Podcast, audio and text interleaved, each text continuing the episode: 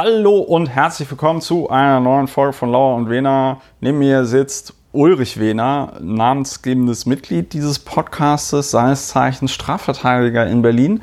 Das ist gut, dass er Strafverteidiger ist, denn in der heutigen, heutigen Folge super Einstieg gehabt, jetzt super verplappert. In der heutigen Folge reden wir unter anderem über Chemnitz. Ja, neben mir sitzt der Bachelor Lauer und Bachelor of Arts. Bachelor of Arts und Publizist Christopher Lauer. Namenspartner, wie man in Rechtsanwaltskanzleien gerne sagt, dieses das Podcasts. Das ist aber keine Rechtsanwaltskanzlei, da gehen wir nachher auch noch bei einem Thema drauf ein. Gehen wir drauf ein? Dass man vorsichtig damit sein sollte, was man über sich und seine Vita so behauptet.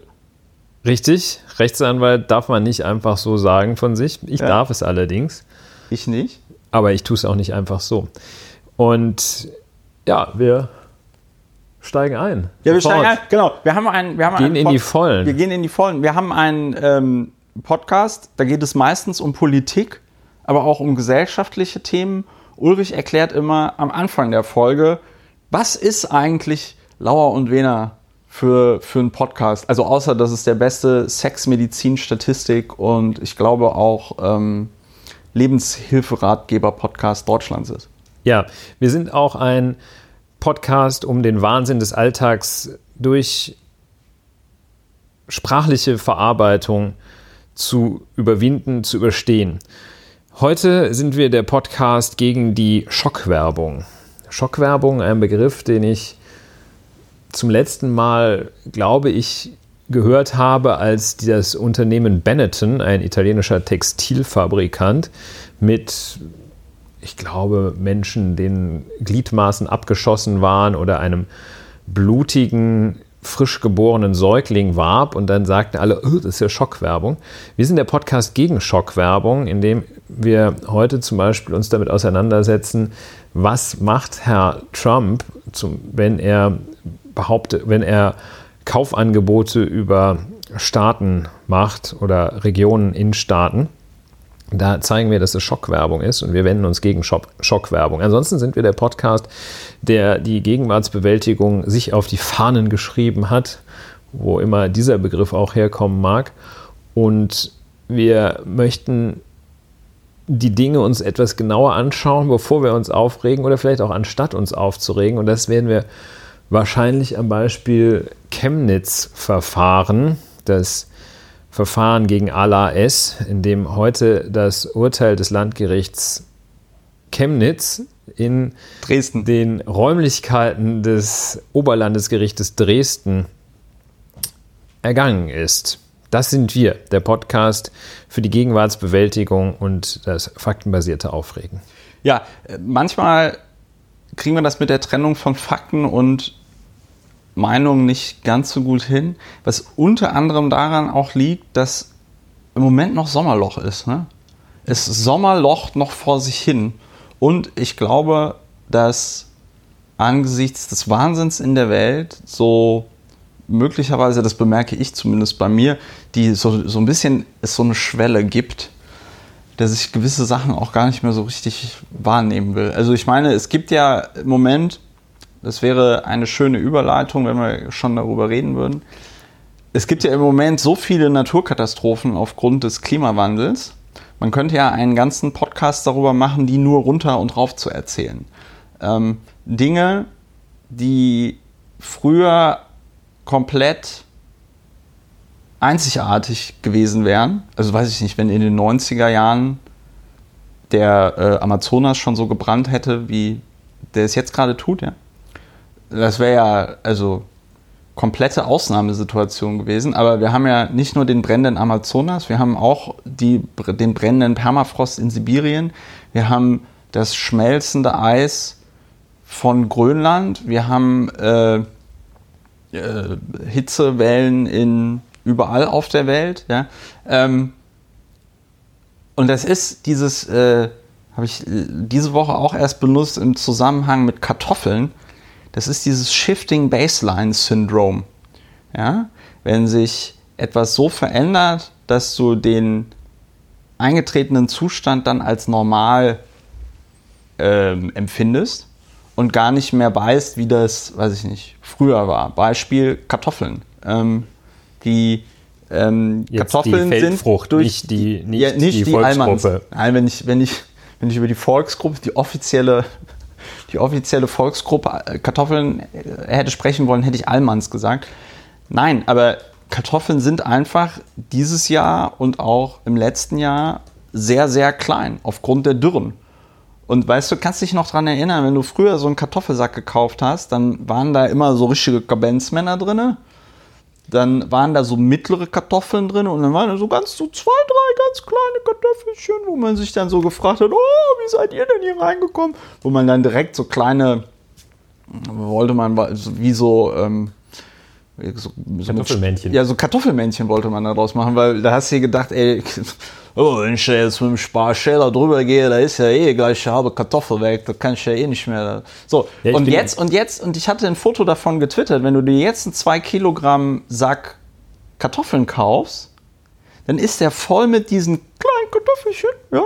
Und es sind noch so ein paar ähm, so mittlere, also das, was man früher als mittelgroß bezeichnet hätte, sind jetzt die großen Kartoffeln. Und das, was früher ja, so richtig so handgroße Kabenzmänner, ja, so, so dick wie ein Unterarm, ne? Das gibt's gar von nicht mehr. Kräft, wie ein kräftiger. Ja, da habe ich drei Sachen eigentlich zu, zu sagen. Ja. Eigentlich.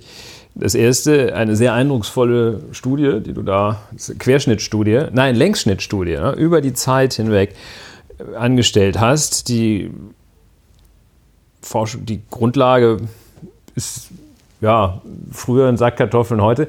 Äh, zweitens, ich glaube allerdings, dass man das, ich möchte dem Phänomen nicht widersprechen als solchem, aber ich glaube, das kann man, so wie man auch besonders große Austern oder kleine Austern haben kann oder einen dicken oder dünnen Spargel kaufen kann, weiß ich nicht, ob das bei Kartoffeln nicht auch so ist, dass man große und kleine kauft, so wie man auch kleine Äpfelchen und Riesenäpfel kaufen kann.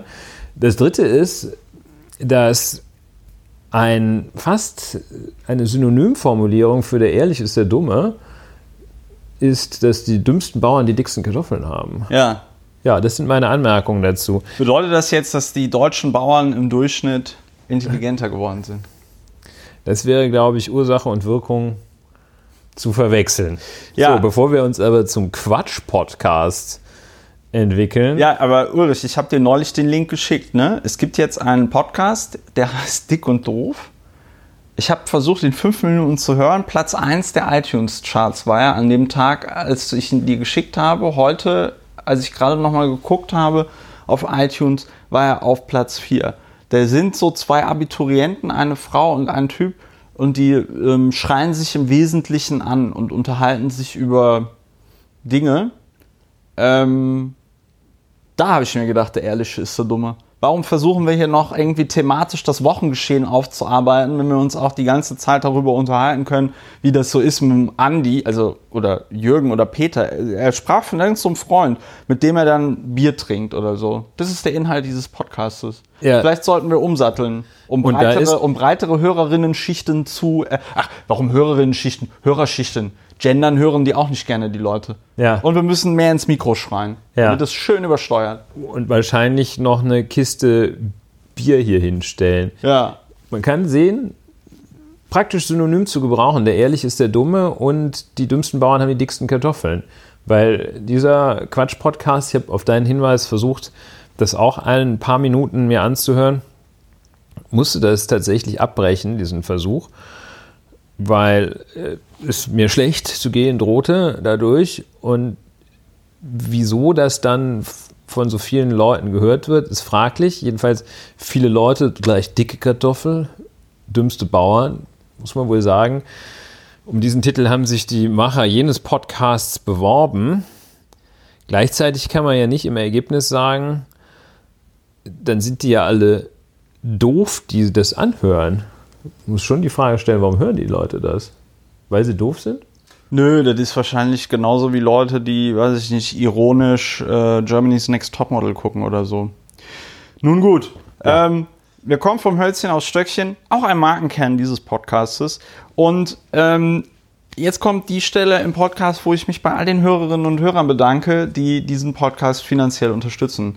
Wenn ihr diesen Podcast auch finanziell unterstützen wollt, dann solltet ihr jetzt, also nicht jetzt sofort, sondern nachdem ich fertig bin, den Podcast unterbrechen und einfach einen Dauerauftrag ähm, einrichten auf das im Blogbeitrag zu diesem Podcast angegebene Konto.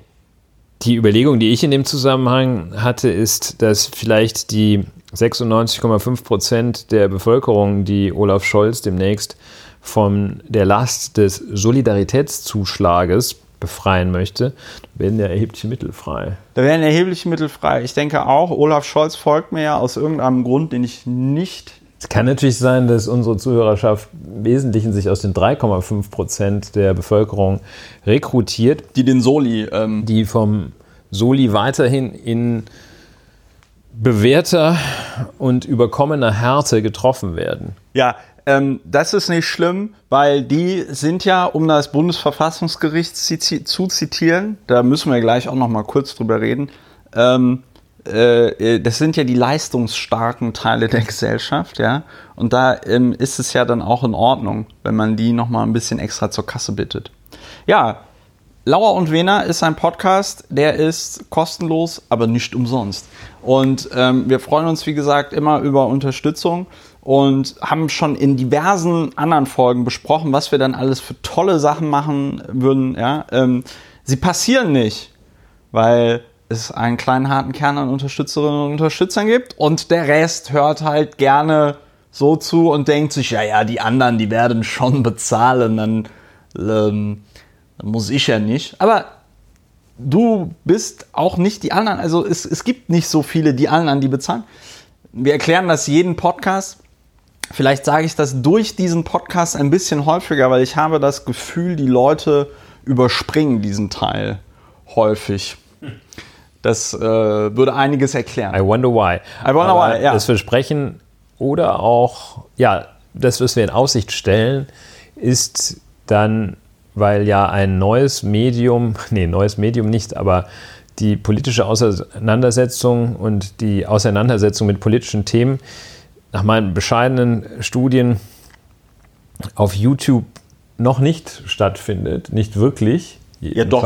Ich hatte da mit dem Luca Hammer drüber gepodcastet. Die Rechten machen das schon sehr intensiv.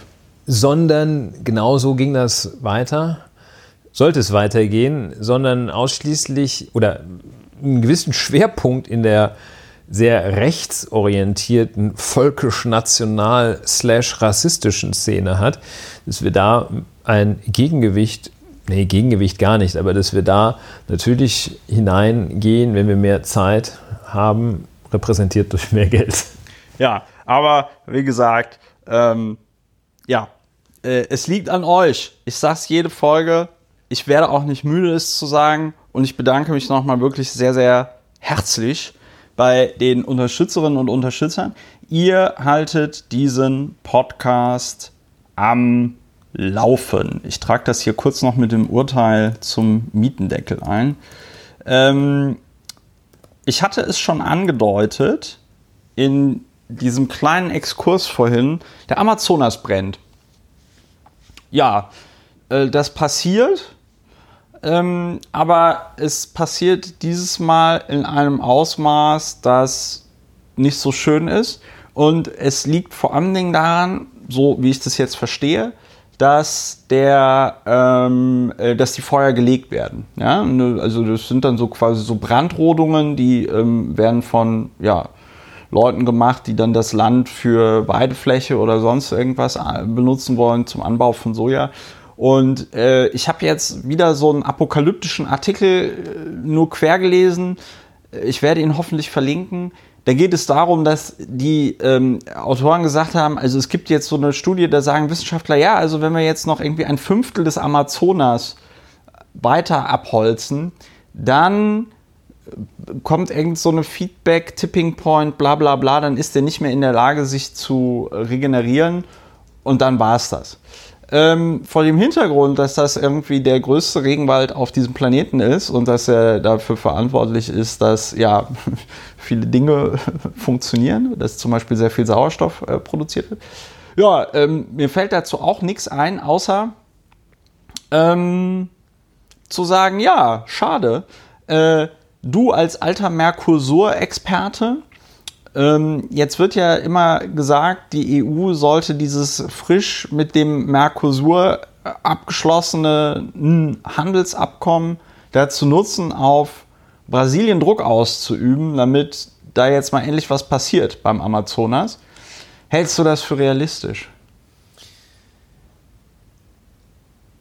Ja, aber zunächst der, das Phänomen zeigt, dass die, das Handeln sozusagen nicht das Handeln eines einzelnen Bauern oder Grundbesitzers im Amazonasbecken unmittelbar beeinflusst wird durch den Tone from the top, wie wir in der Unternehmensführung immer sagen, den Ton, der an der Spitze des Gebildes herrscht. Da herrscht nämlich der Ton des Jair Bolsonaro, ein, einer aus den, den glorreichen wahrscheinlich sieben großen absoluten Vollprofis, die momentan an der Spitze von Staaten stehen, äh, von Trump, Johnson, Bolsonaro, das Duterte. Duterte. Bis vor kurzem Salvini. Der, ja. Wladimir Putin. Ja, genau. Und da ist äh, Jair Bolsonaro einer. Und die Kette des Handelns, die in groben Zügen da identifiziert wird, ist von dem, was der Staatspräsident und äh, veranstaltet, nämlich den Umweltschutz zur oder die Erhaltung der Umwelt zu einem völlig nachrangigen Thema zu erklären, überflüssig zu erklären, äh, dass diese politische Praxis wirklich durchgereicht wird bis zu demjenigen, der da eine Fläche abbrennt, um dann anstelle des Regenwaldes, der für die gesamte Menschheit sinnvoll ist, ein Sojafeld hinzusetzen, das für ihn im Wesentlichen sinnvoll erscheint, weil er damit Geld verdient. Also da sieht man schon die Kraft, die Politik auch entfalten kann, die negative Kraft. Ja. Da sollte es eigentlich auch die positive Kraft geben. Ähm, ich habe vorhin Ja gesagt, das war aber auch, weil ich Ja auf die Frage, ob da politischer Druck über das Abkommen etwas bewirken kann, das war sicherlich etwas, etwas vorschnell, weil es so scheint, dass diese Menschen und Interessengruppen, das ist ja jetzt auch nicht nur Jair Bolsonaro, so wie es auch in den USA nicht ausschließlich Donald Trump ist, der ja. das Böse verkörpert, sondern die Interessengruppen. Und Jair Nein, Bolsonaro. Es gibt auch noch die evangelikalen Christen. Evangelikale Christen und Großgrundbesitzer, die die landbesitzende Oligarchie in Brasilien, ein Land, das durch erhebliche Ungleichheit gekennzeichnet ist, die stehen natürlich dahinter in ähnlicher Weise wie hinter und neben Donald Trump Leute stehen, die in Alaska am liebsten eine am liebsten äh, da eine gesamte Industrieanlage draus machen würden, aus der man, mit der man Bodenschätze fördert. Ja, äh, Druck, politischer Druck muss sich in der Tat entfalten, unabhängig von den primär und ausschließlich wirtschaftlichen Interessen hin zu Interessen, die die ganze Menschheit tangieren. Das Abkommen zwischen der Europäischen Union und dem Mercosur ist allerdings schon, wird so lange verhandelt, dass es noch in einer Zeit die Verhandlungen gestartet sind. Das war vor 25 Jahren etwa. Ja. Äh, das ist Mitte der 90er sind die Verhandlungen zwischen der Europäischen Union, die damals noch aus den europäischen Wirtschaftsgemeinschaften, gab es die Europäische Union. Ich glaube, Union da hieß das noch nicht. EG, ne? Da hieß es noch, Gemeinschaft, ja. Äh, die, weiß noch, die Europäische Gemeinschaft, äh, bestehend aus den drei Gemeinschaften. Und ähm, das ist also in einer Zeit verhandelt worden, als sich solche Interessen gegenüberstanden wie äh, Technologieeinfuhr, Schutz des brasilianischen, des äh, südamerikanischen Marktes vor Technologieeinfuhren, Schutz des europäischen Marktes vor Landwirtschaftseinfuhren. Damals dachte man noch an solche Dinge wie Computerdrucker auf Seiten von Brasilien und äh, im europäischen Kontext an die Landwirtschaft insgesamt, die damals äh, noch krasser subventioniert war als heute äh, in, auf europäischer Ebene. Das waren äh, 90 Prozent des EU-Budgets waren landwirtschaftliche Subventionen. Und da hat man also wahnsinnig gefürchtet, äh, dass dann die Lateinamerikaner, deren Landwirtschaft aus verständlichen Gründen weitaus konkurrenzfähiger ist als äh, das, was man hier in Schleswig-Holstein sieht, dass die also den Markt fluten würden. Also in einer ganz anderen ähm, in einer ganz anderen Zeit begonnen, über Jahrzehnte verhandelt und wahrscheinlich also auch noch bestehend aus den Fragen von damals. Ich habe also im Jahr 2001 habe ich also etwa 24 Stunden gebraucht, bis ich einen Hewlett Packard Computerdrucker durch den Zoll bekommen hatte. Äh, in Brasilien. In Brasilien. Das hat sich längst gelegt. Die kommen auch da natürlich aus, äh, aus Phnom Penh oder so. Und ähm, also es ist aus einer, einer, längst, aus einer längst vergangenen Zeit, dieses Abkommen. Äh, und der politische Druck, ja, äh, findet außerhalb von Abkommen statt. Ja. ja. da fragt man sich, was macht unser Außenminister eigentlich beruflich? Ja, der Leichtmatrose Maas. Äh, ich denke, er widmet sich weiterhin dem Versuch, wie nett auszusehen und das ist jetzt Lookism. modische Kleidung zu tragen. Das ist jetzt Lookism. Aber Lookism ist doch, wenn man was dafür kann. Nee, nein, Lookism ist, wenn man, kann, nein, Lookism ist, wenn man Leute aufgrund ihres Aussehens irgendwie schämt. Und wenn der Heiko Maas das so tragen möchte, dann ist das in Ordnung. Ja, aber ich vermute, dass er das trägt, weil er damit gut aussehen möchte. Ist das auch Lookism? Nö, das ist wahrscheinlich. Du hast dich ja so ein bisschen lustig über ihn gemacht. Da schwang er mit, dass er damit gar nicht gut aussieht, sondern dass er nur so aussieht wie jemand, der gut aussehen möchte. Ja, es ist natürlich dadurch, dass ich Heiko Maas nicht persönlich kenne und auch noch auf keiner Veranstaltung war. Doch, ich habe ihn einmal beim Essen hier im, da kam er rein, äh, wirkte sehr unscheinbar im Bocca di Bacco kam er so rein, kam erst so Personenschützer, ganz toll. Ähm, gesehen, aber ansonsten habe ich mit ihm in der Tat nicht viel zu tun, sodass ich ja. auf einer recht schmalen Grundlage das nur ich betrachte. Saß mal mit ihm auf einer Podiumsdiskussion. Ja, das ist eine etwas breitere Grundlage. Ja, Wie sah er sagen aus? wir mal ah, so, ja. er zauberhaft, ähm, blendend. Ich kann nur sagen, da, damals war er, glaube ich, noch Bundesjustizminister. Ich kann nur sagen, ähm, nach dieser Podiumsdiskussion wundert es mich nicht, dass er als Bundesaußenminister so wenig tut. Also ich weiß, es ist Lukism, aber ich äh, gehe da jetzt mal offen mit um. Geh, da, geh offen ja, mit deinem Lukism um mit um. Also meistens kommen ja ganz schlimme Sachen, wenn man dann sagt, ich stehe dazu. Ja. Nein, aber ich gehe da mal ganz offen mit um.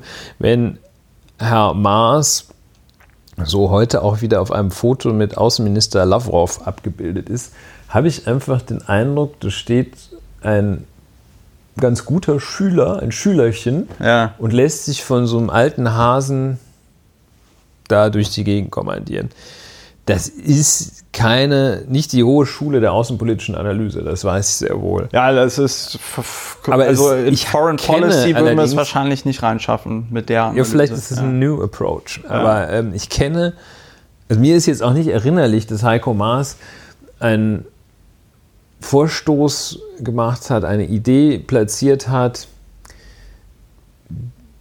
die wertvoll gewesen wäre die überhaupt in Erinnerung geblieben ist. Als, sowohl als, als Außenminister, als, als Justizminister, auch als Justizminister fällt mir da ein, nicht, ähm, nicht viel ein. ein auch ein, ein ziemlicher Reinfall. Da ich ist gar nichts nicht, Also irgendwie, irgendwie. Wie kommen wir jetzt auf Heiko Maas? Ja, der könnte nicht, sich mal ein gesagt, bisschen. Weil wir gesagt hatten, der könnte mal was für sein Geld machen, ne?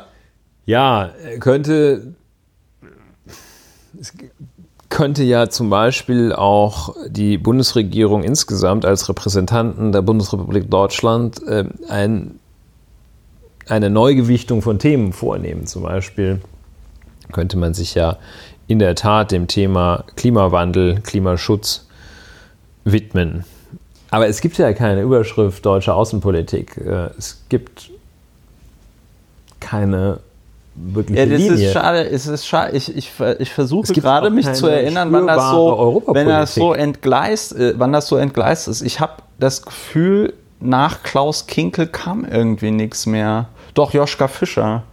Joschka Fischer war noch ziemlich, äh, war noch ein ziemlich ähm, engagierter, streitbarer, aber zumindest klare Kante. Ne? Also hier dieses ähm, I'm not convinced, Mr. President. I'm not und convinced. So. Ja, und der also Joschka Fischer hat der die äh, deutsche Teilnahme am nicht, dass ich das jetzt mal irgendwie als ganz toll werten würde, aber hat die deutsche Teilnahme am damals noch Jugoslawienkrieg, äh, Kosovo-Einsatz ja. stattgefunden. Es waren jedenfalls waren das äh, klare Linien bzw. Entscheidungen, die da ja, genau. getroffen Aber Jetzt will ich nicht sagen, ey, Hauptsache Krieg ist ja super, mehr, mehr wie gar nichts. Nee, nee. Der, Aber ja. jedenfalls konnte man, es stellt sich ein bisschen die Frage, wofür steht Heiko Maas und man. Ja, aber man kann die Frage erweitern, nämlich wofür stehen, standen alle Außenminister nach Joschka Fischer? Ja, Also, es gab äh, ja zweimal Frank-Walter Steinmeier. Fra zweimal Frank-Walter Steinmeier, einmal den ähm, äh, ähm, Guido Westerwelle. Hm, Ja, ha, also schwer zu sagen. Jedenfalls für eine konstruktive Europapolitik steht Heiko Maas nicht. Ist natürlich auch stark im Kanzleramt angesiedelt, aber ähm, ja, ich, ich, weiß, ich weiß es nicht. Ich weiß Jetzt ist ja auch äh. Treffen. Äh, der, der Donald fliegt ja, ich glaube, nach Biarritz. Und äh, zum G7.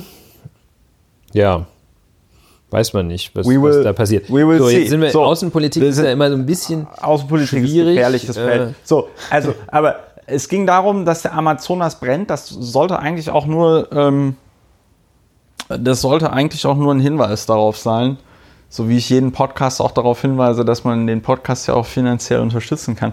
Aha. Ja, ah, you, see, you see what I did there, ja. So, ähm, wir brechen das auch an dieser Stelle jetzt ab, weil wir festgestellt haben, äh, nur über SPD-Bundesminister zu sprechen, die nicht so performen, wie man sich das vorstellt, das Ja, Außenpolitik ist, aber wir sind tendenziell sind wir innenpolitisch orientiert und ansonsten globale Themen, globaler Themen nehmen wir uns natürlich auch an und das Thema ist Europa. Ja, Ja. eigentlich sind wir schon. Bei, bei Außenpolitik muss man allerdings tatsächlich, glaube ich, noch stärker aufpassen als bei ja, Politik, die sich ja auf kleinere. Kreise bezieht.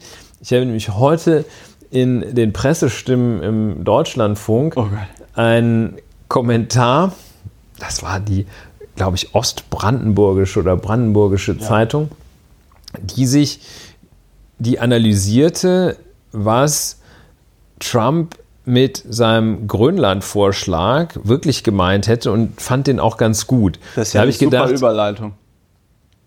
da habe ich nur gedacht, äh, vielleicht bleibt man doch eher bei seinen Leisten und sitzt da nicht in, in Brandenburg, in Brandenburg oder in, in Werder äh, unterm Kirschbaum und schreibt über Außenpolitik, sondern informiert sich erstmal. Deshalb bei Außenpolitik Ja, ein bisschen, aber das ist, aber das mehr ist, aber das ist ja auch zum. Beispiel der Grund, das wollte ich ja vorhin sagen, Ja. das ist ja der Grund, warum wir in diesem Podcast diese Proteste in Hongkong auch noch gar nicht besprochen und thematisiert haben. weil wir das nicht- weil das, weil, nicht weil wir können, uns ne? da auch nicht seriös Andere können wir. zu Anna ja, einlassen, einlassen wollen. So, jetzt aber mal, und das war eine super Überleitung zu Grönland. Das fand ich nämlich interessant. Also, was war passiert? Donald Trump, Präsident der Vereinigten Staaten der USA, nicht durch die Mehrheit der Amerikanerinnen und Amerikaner gewählt, aber durch die Mehrheit des Electoral College. Ja, also einer Erfindung aus einer Zeit, als man ein riesengroßes Land hatte, aber noch kein Faxgerät oder Internet. Ähm, und dann also jeder Bundesstaat gesagt hat, wir schicken vier Männer auf Pferden, ähm, äh, äh, nicht vier, sondern ist ja in jedem Bundesstaat sind es ja unterschiedlich viele. Äh, wir schicken auf jeden Fall Männer auf Pferden in die Hauptstadt und da wählen die dann den Präsidenten.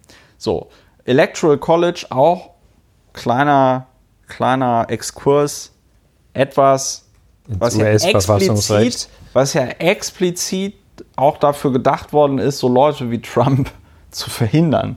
Ja, also die waren durchaus schon so gedacht, dass die sich auch nochmal ihre eigene Meinung bilden, wobei es, glaube ich, in der Geschichte des, äh, der, der USA Da darf ich mich jetzt nicht zu weit aus dem Fenster lehnen, aber ich glaube, es ist tatsächlich kein Mal passiert, dass die einen anderen Kandidaten gewählt haben als You Know It. So, langer Rede, kurzer Sinn. Donald Trump äh,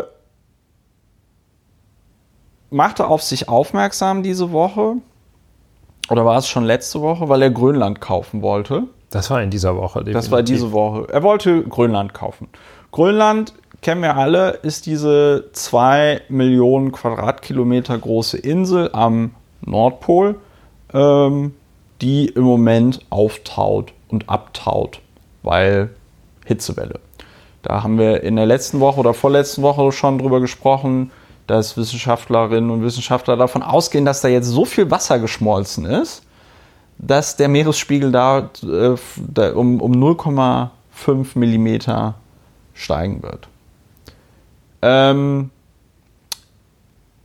Donald Trump hat also gesagt, hier Dänemark, weil Dänemark gehört Grönland, Dänemark, verkauf uns doch bitte.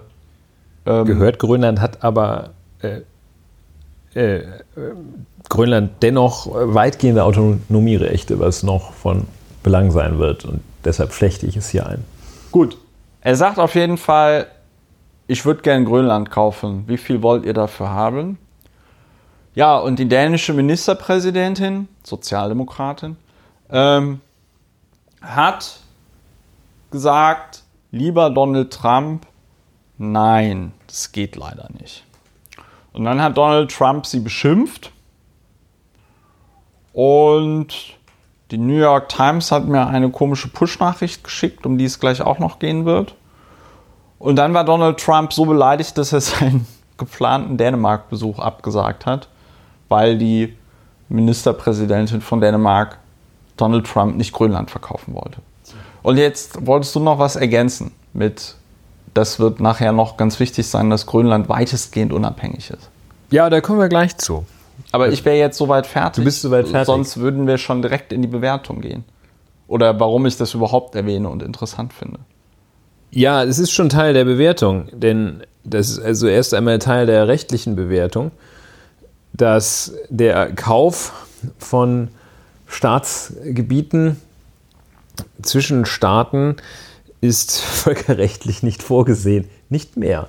Früher konnte man sich Alaska kaufen, konnte man das Russland abkaufen, konnte man ein paar Indianern im Tausch gegen Glasperlen und Feuerwasser ganze heutige Bundesstaaten abkaufen. Massachusetts. Massachusetts zum Beispiel es war recht günstig zu haben damals. War günstig zu haben. Und äh, das ging früher. Da konnten auch Staaten untereinander sich einigen. Also es gab im Völkerrecht ein, ein wichtiger völkerrechtlicher Vertrag, war äh, der Vertrag, wenn ich das richtig in Erinnerung habe, Vertrag von Tordesillas, spanische Stadt. Und der regelte, dass die, welche Teile der Welt den Spaniern und welche Teile der Welt den Portugiesen gehörten. Das war im äh, frühen 16. Jahrhundert, das, äh, als äh, dann auch in Europa bekannt wurde, dass es einen amerikanischen Kontinent gab. Da haben äh, Portugal, und Spanien die Welt aufgeteilt. Das haben sie dann sozusagen als Notar für die beiden Parteien fungierte der damalige Papst. Ich wollte es gerade sagen. Das waren, das waren noch Zeiten. Das waren noch äh, Zeiten. auch, ich glaube, äh, Harry Truman war einer der letzten, der Angebote auf den Markt gebracht hat, Staaten käuflich zu erwerben. Ich glaube, er wollte auch schon Grönland kaufen. So, aber seitdem ist das vorbei. Also das es Völkerrecht. Ist ja zum Beispiel, was China gemacht hat mit äh, Qingdao und Hongkong, das für 99 Jahre zu vermieten. Gepachtet war das, ne? Ja. ja. Geht das noch? Halte ich für ausgeschlossen. Äußerst halte ich für ausgeschlossen, weil es auch ähm, mit dem Grundsatz des Selbstbestimmungsrechts der Völker sehr schwer vereinbar ist. Ja. Dass äh, da ein Eingriff geschieht und äh, über das Schicksal eines Staatsvolkes oder einer Bevölkerungsgruppe entschieden wird, ohne dass diese Bevölkerungsgruppe das selber entscheidet, äh, selber darüber entscheidet, aktiv entscheidet. Auch nicht auszudenken, was dann unter anderen Diktatoren los ist, wenn die sich gegenseitig die, die Staaten oder Staatsgebiete verkaufen. Das ist mehr so ein teleologisches Argument, also das heißt vom, vom Ziel und vom Sinn und Zweck dieses Verbotes her gedachtes Argument. Das geht nicht. Und ja, das also, Extrembeispiel also das wäre ja mit das, gutem Grund ja, völkerrechtlich das, schon mal untersagt. Das Extrembeispiel wäre ja, jetzt habe ich mir das auch mal noch für Dove überlegt, weil ich mir, ja nein, also ich, ich sag mal so, ich habe mir überlegt, komm, wenn wir jetzt Sachsen verkaufen würden, ja, das, das ist was ja, anderes. Das, das wäre ja jetzt auch nicht so schlimm. Aber ähm, Spaß beiseite. Und die Sächsinnen und Sachsen, die das hier hören, sind jetzt natürlich stinkesauer. Aber ich habe mir natürlich überlegt, das Extrembeispiel wäre natürlich so ein, weiß ich nicht, Typ wie der Duterte, der sich finanziell absichern möchte und dann halt, weiß ich nicht, die Philippinen an die USA verkauft oder so. Und ähm, ich glaube, das ist mal, das ist nochmal ein ganz ein gutes Extrembeispiel, warum es irgendwie kompletter Spückes ist. Ja. Weil man natürlich auch das gesamte Staatsgebiet verkaufen könnte und das wäre so ein bisschen grotesk. Es gab in der Tat, also ich sage das, stelle ja nicht deshalb aus Völkerrecht ab, um, weil ich meine, man muss jetzt wirklich hart argumentieren, um zu zeigen, was für ein Schwachsinn das ist. Nur es zeigt sich einfach von A bis Z. Es zeigt sich von solchen, das Zusammenleben der Nationen seit mehreren hundert Jahren regelnden Institutionen wie dem Völkerrecht bis zu dem schlichten Gefühl, das einfach jeder hat, der halbwegs geradeaus denkt, dass es totaler Schwachsinn ist. Ja. Also auf ganzer Linie. Und äh, ein Staatspräsident sollte vielleicht nicht krass völkerrechtswidrige Dinge vorschlagen, äh, aber er sollte auch nicht Dinge vorschlagen, wo sich wirklich der letzte Grundschüler an den Kopf fasst und sagt, ja. das gibt es doch gar nicht. Mir fällt noch ein weiteres Beispiel ein. Es ist eigentlich relativ häufig, dass die, die, die Bild-Zeitung im Sommerloch so durch, ähm, das ist schon mehrere Jahre nicht geschehen, so durch das Sommerloch das Thema jagt, Deutschland solle Mallorca kaufen. Aber auch das wird das schwierig. Und wenn alles gut läuft, werden wir uns sowieso zu Europäern entwickeln. Es ist völlig egal, ob Mallorca deutsch ist oder nicht. Aber so, weiter äh, mit diesem Thema. Ja. Der, ich habe das erst, ich persönlich, mal eine kleine Impression aus ja. meiner Wahrnehmung. Ich habe dieses Thema erst gar nicht wirklich wahrgenommen. Ich habe das nur so im Hintergrund gehört und das hat es gar nicht bis in mein aktives Bewusstsein zunächst geschafft, weil ich das derartig abwegig fand. Und, äh, und dann plötzlich war das da. Und plötzlich äh, zeigte sich, der Mann hat das tatsächlich gefordert. Und also fassungslos war ich, als der dann den Staatsbesuch abgesagt hat. Ja.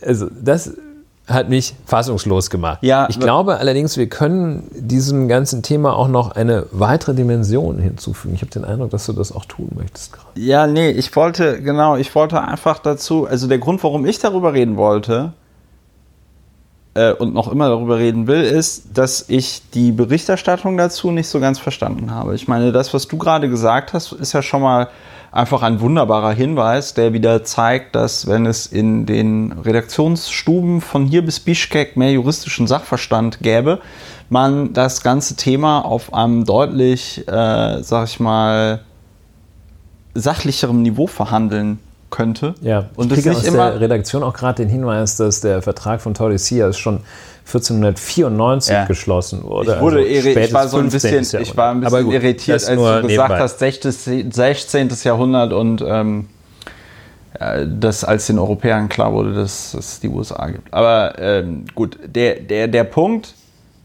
also man hätte das ja viel sachlicher verhandeln können, wenn man einfach schon mal darauf hingewiesen hätte, dass das rechtlich gar nicht möglich ist. Ähm, dann erübrigt sich nämlich auch eine weitere Diskussion darüber. Was ich grotesk fand, war dieses, ähm, und da zeigt sich einfach, dass die Medien, trotzdem Donald Trump jetzt schon seit zwei Jahren Präsident ist, zweieinhalb Drei. Jahren. Wieso, der wurde doch 2017 vereidigt. 18, 19, Ja, 2000. ich weiß es nicht.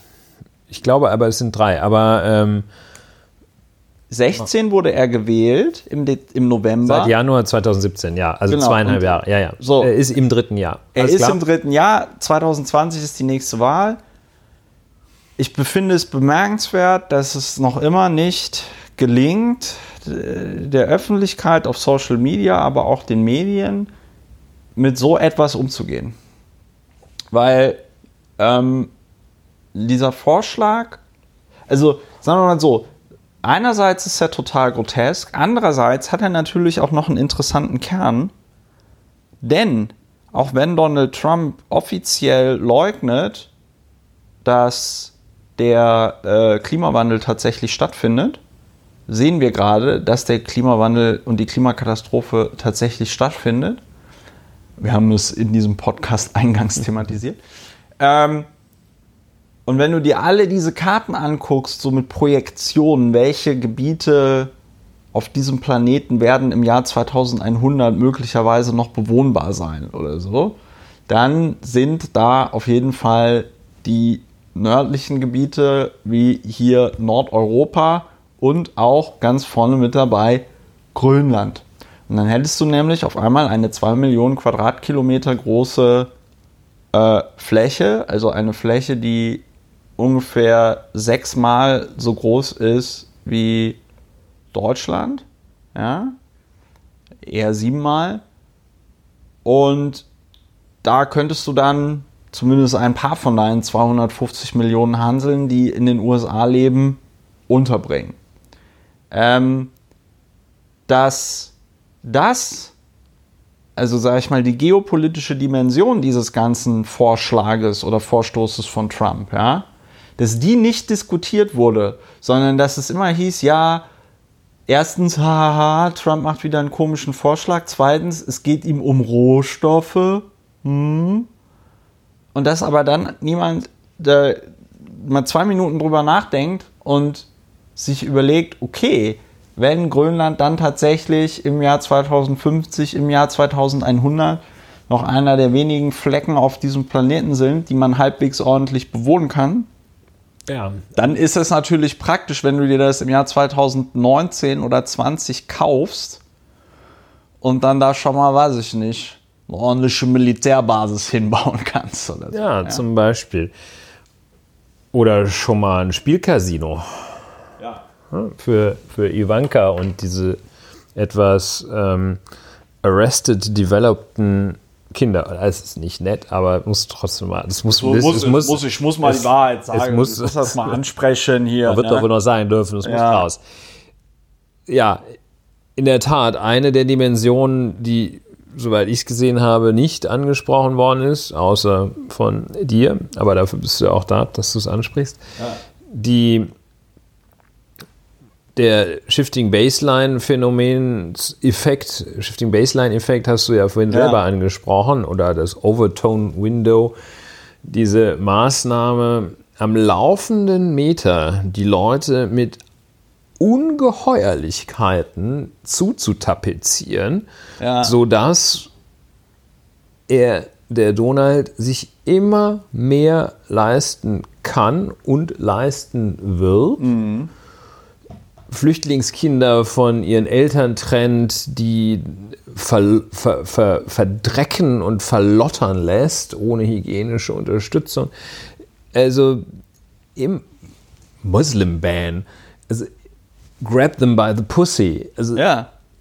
die ganze, solch, das heißt, wenn das progressiv weiter so ansteigt, was der sich erlaubt, dann führt das, ich will das mal krass sagen, dann wird auch ein Atomwaffeneinsatz in gar nicht so ferner Zukunft von ihm ins Spiel gebracht werden. Er hat das ja schon mal angedeutet, Ja, ja, dass er irgendwie den Iran. längeren hätte als Fire, ja, Fire, Und- and, Fu- nee, Fire and Fury. War ähnlich. das Aber das so. verschiebt ja. sich so weit, dass auch der Einsatz von Atomwaffen auf Kindergärten eines Tages von Donald Trump gefordert wird. Und äh, das macht er ja auch alles nicht, um äh, seinen Worten keine Taten folgen zu lassen, sondern das macht er, um den Worten Taten folgen zu lassen. So.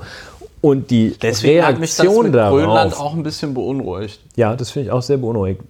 Die Reaktion darauf ist auch in den USA, dass nicht die ganzen USA durchkämmt, aber die sind ja schon völlig ermüdet dort. Die lassen den ja machen, was er will. Da steht ja auch keiner auf und sagt, unser Präsident ist, also außer so ein paar intellektuellen Kreisen, Angehörigen intellektueller Kreise in Massachusetts und in den größeren kultivierten Städten, die hassen den natürlich alle.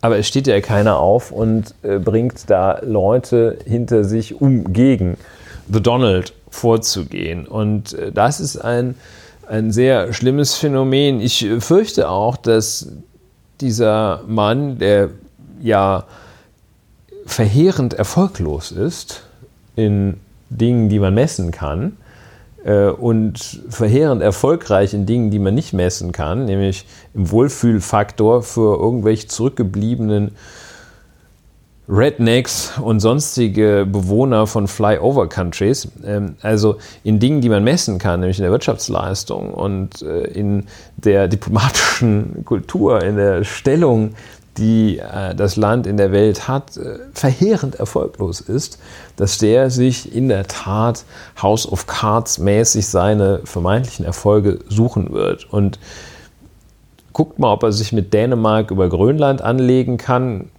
Wird natürlich jetzt nicht so einfach. Ähm, aber ich möchte jetzt auch nicht wissen, was er als nächstes verzapft.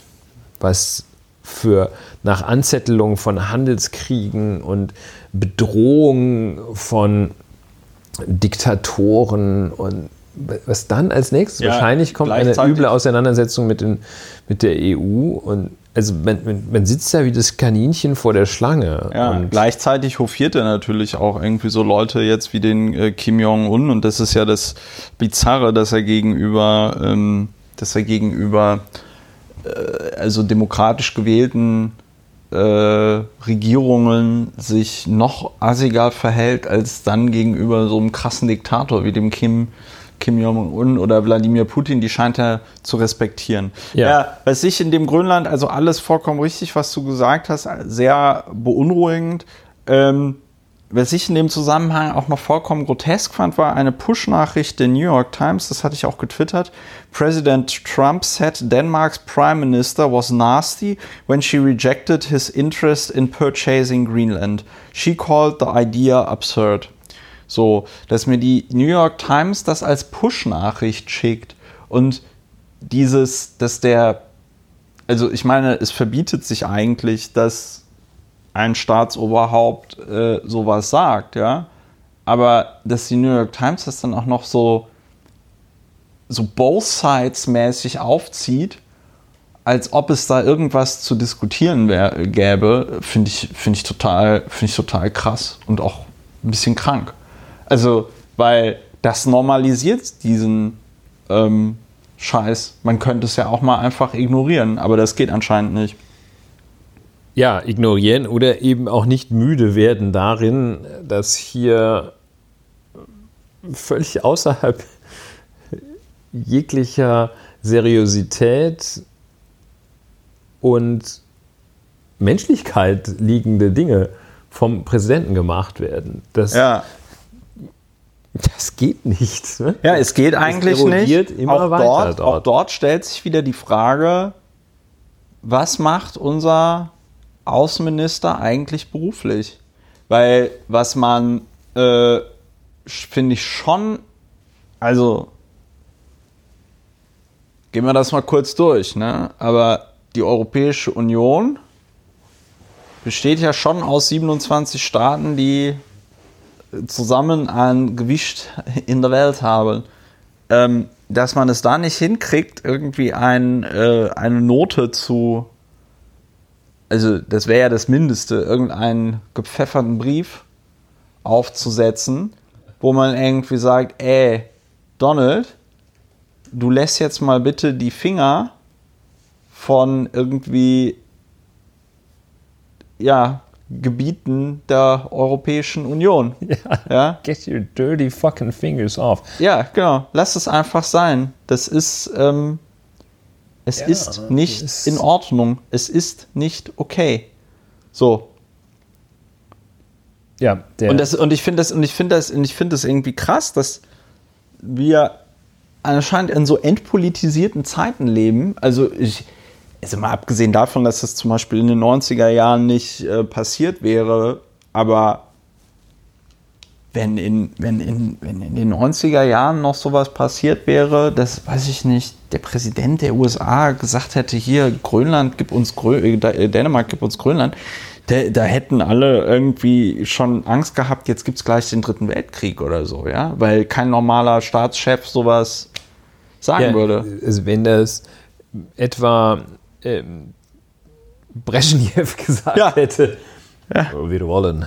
Ja. Oder ähm, auch wenn das äh, Boris Jelzin zwischen der ersten und, und der, der, vierten Flasche Wodka, Wodka hätte, des Vormittags gesagt hätte, da wäre ein, das wäre, das hätte die Welt in Atem versetzt, aber das ist ja genau das Phänomen. Äh, wenn man auf jede Ungeheuerlichkeit Atem, mit Atemlosigkeit reagierte, die dieser Präsident und manch anderer unter sich lässt, äh, dann würde man ja derartig schnell hyperventilieren, dass man ähm, ja, das nicht überleben würde. Und deshalb ähm, ist das die Methode, dieses, diese, dieses Chaos veranstalten. Ja, ja, das ist wirklich furchtbar. Und das ist ja Stichwort Schockwerbung und Methodik in der Politik. Das ist dieses instinktiv wahrscheinlich gehandhabte oder strategisch fundierte, das weiß ich nicht. Hauptsache, die Welt spricht drüber. Hauptsache, man ist irgendwo in der Mitte des Zyklons äh, oder man steht mitten im Sturm, verfolgt noch den einen oder anderen egoistischen, äh, das ein oder andere egoistische Interesse, äh, sieht zu, dass die Welt brennt, was los ist und dann verkauft man sich womöglich am Ende noch als Retter. Ja. Das ist ja nichts anderes als das, was wir hier innenpolitisch von bestimmten Gruppierungen auch erleben. Ja, äh, es ist auf jeden Fall sehr beunruhigend und ich finde, auch beunruhigend, dass das auf dieser Ebene, zumindest hatte ich das Gefühl, in der deutschen Debatte nicht diskutiert worden ist, sondern dass alles so auf dieser Slapstick-Ebene lief, so haha, da hat er mal wieder was Dummes gefordert. Ja. Finde ich, wird der Sache nicht gerecht. Ja. Es ist umgekehrt auch so, wenn etwas wirklich Ernstes passiert. Es kann ja auch sein, dass, ich meine, es ist ja auch möglich, dass die Vereinigten Staaten, angeführt von diesem unglaublichen Präsidenten, dass sie auch mal eine gute Idee haben, dass sie tatsächlich auch etwas Sinnvolles tun möchten. Ähm, das ist doch völlig kaputt schon. Du kannst doch nirgendwo. Ja, aber das ist der Witz, ja du sagst das gerade. Es könnte ja sein, dass sie nochmal irgendwann was ähm, äh, äh, Positives fordern und ich denke mir einfach so, nee, daran glaube ich jetzt nicht. Ja. Ich, ich, ich, habe da einfach die Hoffnung verloren. Ähm, aber auch bei Donald Trump kommt man. Äh, ja, wir müssen jetzt von Donald Trump runterkommen. Wir müssen, wir müssen, wir müssen weg von Donald von Trump runterkommen. Und das Beste ist, von Trump runterzukommen, ist, ähm, sich über ein top seriöses politisches Thema zu unterhalten, nämlich den Brexit. Ähm, und da einfach, äh, ich will da gar nicht groß drüber diskutieren, aber so den Hinweis, weil ich fand das, ich war selber noch mal so überrascht, weil äh, mir heute gewahr wurde, wie man so schön sagt, dass ja schon am 31. Oktober, wenn alles läuft oder nicht läuft, ja. aber wenn ähm, am 31. Oktober ist Schicht im Schacht. Ja. So. Und ähm, Boris Johnson ist gerade auf einer Tour durch Europa. Er wird überall nett empfangen von Angela Merkel, von Emmanuel Macron, ja. Ähm, du hast hier gerade ein schönes äh, Bild bei Spiegel Online auf, wo sich Boris Johnson so ein bisschen an die Haare fasst.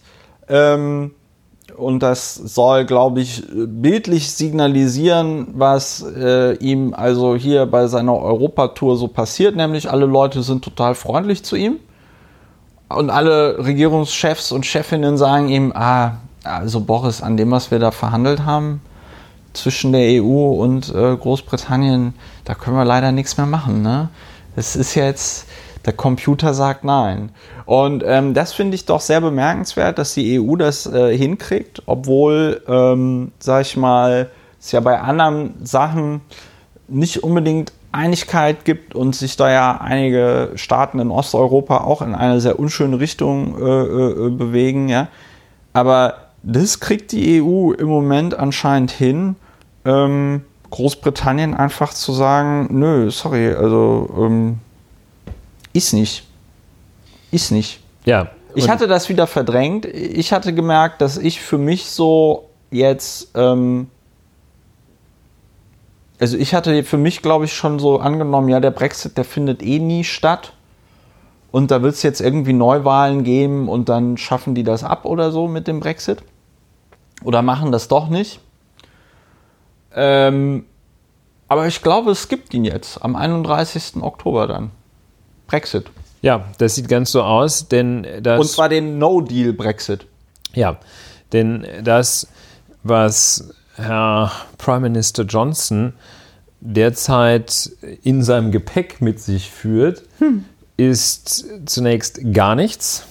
Und das, was er dann so tut, was er eigentlich einsammeln möchte, ist eine Neuverhandlung des äh, ausgehandelten Austrittsabkommens. Das Austrittsabkommen hatten wir ja auch schon einmal uns genauer angeschaut. Ein recht komplexes, ein recht komplexer Handelsvertrag, in dem unter anderem solche Dinge wie äh, zum Beispiel, welche Milch äh, ohne Kontrolle eingeführt werden darf und die das Fleisch äh, so eingeführt wird, dass die Gewähr liefert, dass da keiner gleich dran stirbt und ähnliches.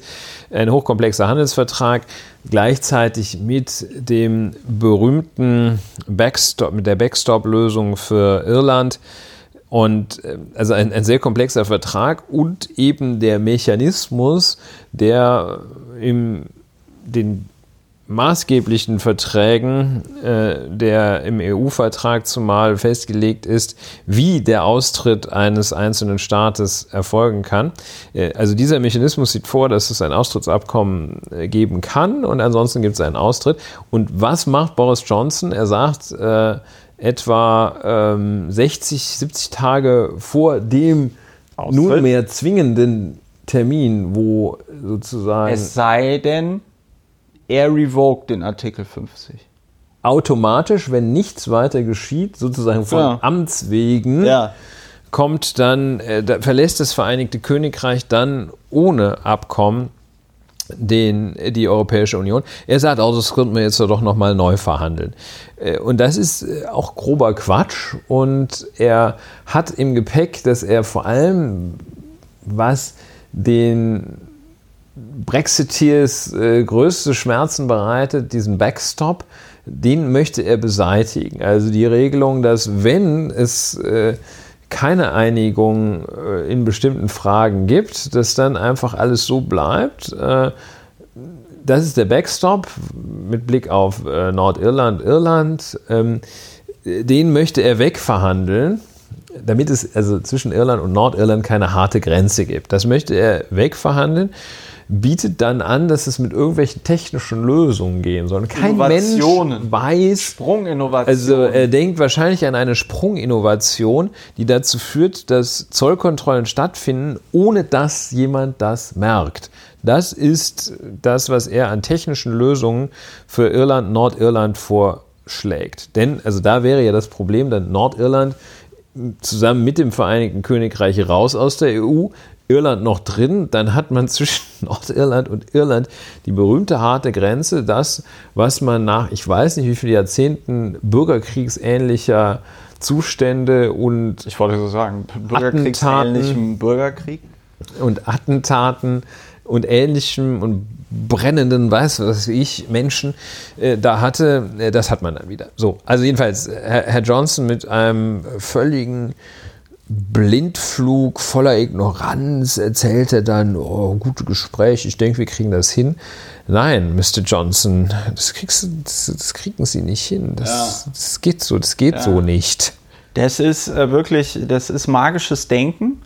Ähm, und es ist ziemlich krass und ich bin mal sehr gespannt. Das äh, Schöne ist ja, es gab ja jetzt, das wurde in der letzten Woche diskutiert, äh, ich verlinke es hoffentlich, ähm, ich verlinke so eine. So eine, ja. Ähm, ja, wenn ich beim, beim, ich muss mir das ja nochmal alles anhören beim Schnitt und so und dann, ähm, wenn ich dann sage, ich verlinke das hoffentlich, dann verlinke ich das hoffentlich, wenn ich es, also das ist quasi eine Nachricht an mein zukünftiges ja, ich, ich. Ja, ja, das ist wie ich, Zeitreisen. Nur.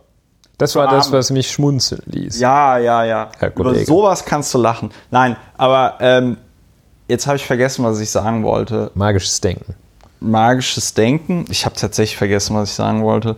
Ja, ähm, wo, worüber haben wir gerade geredet? Über den Brexit? Ach so, es gab diese Studie, ähm, die äh, tatsächlich von der britischen Regierung gemacht worden ist, die zu dem Ergebnis kam, dass es also Nahrungsmittelknappheiten geben könnte und so Gegenstände des allgemeinen Lebensbedarfs und so dann auch knapp werden könnten.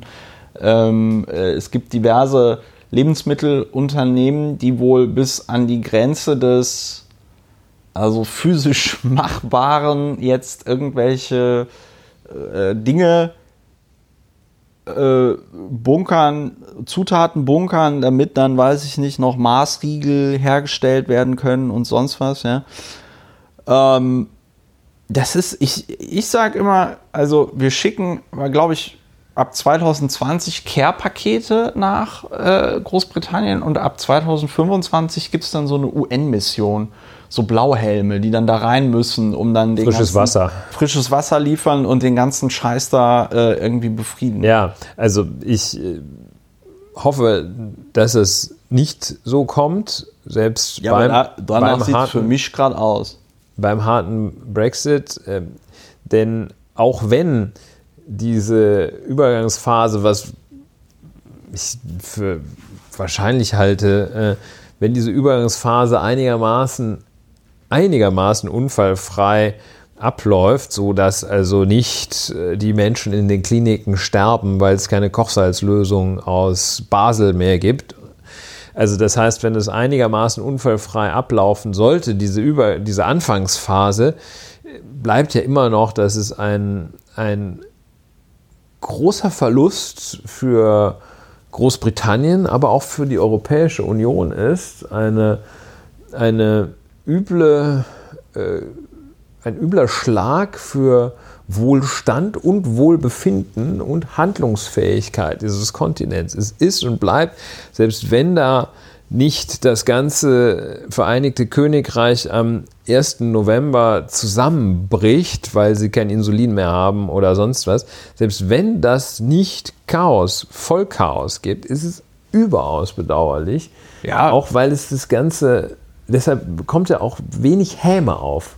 Und das finde ich gut und richtig. Also nicht nur bei nee, uns kommt keine Häme ja. auf, sondern insgesamt sehen die Leute das eigentlich, habe ich den Eindruck, ist das so eine beklommene Betroffenheit. Und das ja, ist genau das Gefühl, dass das tatsächlich auslöst, dass man sagt, Mensch, es ist ja auch sehr bedauerlich, weil es ist, ich, ja, Mal, ich möchte es einfach auch nochmal sagen, es ist sehr bedauerlich, weil das eine, eine so großartige Kulturnation mit zu großartigen Ideen teilweise auch ist, wenn sie nicht gerade so totale Bekloppten hinterherlaufen. Ja, ich muss aber gleichzeitig sagen, ähm, also so schlimm das alles ist und so katastrophal das alles ist, bin ich dann aber auch wirklich froh, wenn es dann mal dann auch rum ist. Also ich finde das auch schlimm. Also alle Leute, die mir auf Twitter oder Instagram folgen, wissen, dass ich ein äh, großer Fan der Produkte einer britischen Firma bin, Games Workshop. Die stellt diese Warhammer-Figürchen her. Und äh, ich habe schon große Angst davor, dass ich meinen Plastik-Crack nicht mehr bekomme, wenn ähm, äh, Großbritannien aus der EU äh, austritt, weil die Maschinen, die diese Figürchen herstellen, stehen tatsächlich in Nottingham. Nottingham. Das wird nicht irgendwo in China produziert, sondern es ist äh, also tatsächlich made in Great Britain. So, ähm, Ja, das heißt, ich find's- auch noch. Also Brexit, Brexit ist Boris ähm, Johnson ja. gestern in Berlin, äh, heute in äh, Frankreich. Ja, ich finde es ich find es, ich find es ähm, sehr schlimm und unschön. Ich finde es aber gut, wenn es dann mal wirklich vorbei ist, weil, also, äh, ich finde, dass sich, also, dass sich die EU in den letzten drei Jahren nur mit diesem Scheiß beschäftigt hat. Also nicht nur mit diesem Scheiß, aber zumindest in der öffentlichen Debatte. Was da alles für Sitzungen, auch mit Ministerrat und sonst irgendwas, wie Unterhändler, bla bla bla, wie viel Zeit und Energie das gefressen hat, die man dafür hätte aufwenden können, weiß ich nicht, die europäische Einigung zum Beispiel voranzutreiben oder so, ja. Ähm, oder zu sagen, wir setzen ein Programm gegen den Europä also wir setzen ein europäisches Programm gegen die Klimakatastrophe auf oder so, ja. Das hätte man ja alles irgendwie äh, haben können, hat man aber nicht, weil man sich mit diesem Scheiß beschäftigen musste. Ja. So, und wir beschäftigen uns jetzt mit einem anderen kein, kein Scheiß. Ich habe hier noch äh, mir vorhin aufgeschrieben, ähm, Mietendeckel. Ähm, Mietendeckel ist ja, das ist eigentlich vollkommen grotesk. Also es gab, es gibt im bürgerlichen Gesetzbuch irgendwo die Regel, dass du innerhalb von drei Jahren die Miete um 20 Prozent an die ortsübliche Miete anpassen darfst. So. Der Mieten, es geht jetzt nicht um die, es geht nicht um den Mietendeckel, es geht um die Mietpreisbremse. So. Ich bringe das immer durcheinander, ich weiß gar nicht warum. Wahrscheinlich, weil beides mit Mieten zu tun hat. Ja, und bremst. Und was? Und bremst und, bremst. deckelt. Genau, also der, der Auch eine Miete- Bremse deckelt. So, ja, haha. Die Mietpreisbremse hat also gemacht, dass du innerhalb von drei Jahren die Miete nur noch um 15 Prozent an die ortsübliche Miete anpassen darfst.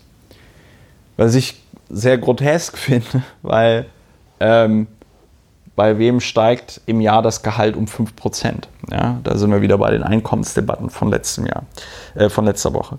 Äh, lange Rede, kurzer Sinn. Die Mietpreisbremse Bremse. hat im Grunde genommen, sollte halt ein bisschen die Mietpreisentwicklung entschärfen. Funktioniert natürlich bei den Leuten, die seit Jahr und Tag in derselben Wohnung wohnen. Funktioniert nicht bei Mieterinnen und Mietern, die in eine neue Wohnung einziehen, weil da kann dann der Mieter einfach, der Vermieter dann einfach eine neue Miete festlegen, wobei es da auch Regelungen gibt, wie man die Miete wieder, sag ich mal, senken kann, wenn sie zu hoch ist und pipapo. Ist aber alles ein bisschen schwierig, weil der Mieter oder die Mieterin da notorisch ähm, an der, am kürzeren Hebel sitzt. Und aus eigener Erfahrung muss ich sagen, es ist irgendwie sehr schwierig, gute Fachanwältinnen und Fachanwälte im Mietrecht zu finden. Ich würde ja gerne den Ulrich Wehner oder die Frau Ulrich Wehner des wirst auch- deutschen Mietrechts kennen. Ja. Ich, ich, ich, ich habe, ich habe ja schon dich mehrmals gefragt. Ich habe auch andere Anwälte und Anwältinnen, die ich kenne, gefragt. Kennst du da einen guten Mietrechtler? Und es ist nicht so. Ich, ich, ich, ich weiß nicht, woran es liegt. Ich äh, weiß auch nicht, woran es liegt. Ich kann das allerdings nur dadurch illustrieren, dass ich von Mietrecht auch überhaupt keine Ahnung habe. Ja. Und dass ja, ich auch mich tatsächlich mit diesem Thema wirklich nicht auskenne. Und auch mit der Mietpreisbremse nicht. Ich weiß auch, ich weiß, dass das Bundesverfassungsgericht äh, entschieden hat, die, Mietpreisbrem die Mietpreisbremse äh, als äh, verfassungsgemäß ansieht. Ich bin überhaupt nicht vertraut damit. Ich, Was? Mit, der, mit Einzelheiten zur Mietpreisbremse. Ja, aber darum geht es doch jetzt gerade, dass das Bundesverfassungsgericht zur Mietpreisbremse ein Urteil gesprochen hat. Ich weiß, ja. Ja. Und warum hast du jetzt gesagt, du weißt nicht? Ich weiß, dass, äh, Ach so. ein, dass es die Entscheidung gibt. Ich kenne die Einzelheiten tatsächlich Genau. nicht. Ja, die Einzelheiten, der, die Ich weiß, du hast sie mir erzählt, aber Ja. ähm, ich habe das Urteil trotzdem nicht gelesen. Ich auch nicht, Und aber that's maybe the point. Und ähm, was will ich aber sagen? Ich äh, würde mich auf so eine allgemeine, äh, die Insel eines Allgemeinplatzes retten wollen. Mietpreisbremsen und auch Verstaatlichungen einzelner Wohngesellschaften sind möglicherweise geeignete Mittel, ersetzen aber in keinem Fall das Bauen, die Errichtung von Wohnungen, die auch sich Menschen leisten können. Und damit will ich jetzt nicht in so ein Horn stoßen, wie Mietpreisbremse führt dazu, dass keiner mehr baut. Aber ähm, der eigentliche Witz ist die vorhandene Substanz an Bauten. Damit will ich nicht widersprechen. Ich möchte mich nur aus diesem Thema herausnehmen. ja, okay, das kannst du gerne tun. Wobei ich sage, man muss ja nicht äh, das äh, eine tun und das andere lassen, sondern man kann beides tun. Worum es mir nur ging, ist, dass das Bundesverfassungsgericht sich eben mit dieser Mietpreisbremse auseinandergesetzt hat. Eine Berlinerin hatte geklagt, die gesagt hat, also äh, ich werde hier in meinen Rechten äh, beschränkt, hier freie Vertragswahl und so weiter und so fort. Und das Schöne an dem äh, äh, Urteil des Bundesverfassungsgerichtes, das war die eine Money Quote, die die ganze Zeit zitiert worden ist, war, dass also der Gesetzgeber zum Schutz von Leuten, die eben nicht so, und da ist das Wort, was wir am Anfang des Podcastes auch schon erwähnt haben, die nicht so leistungsfähig sind finanziell, ähm, dass die eben auch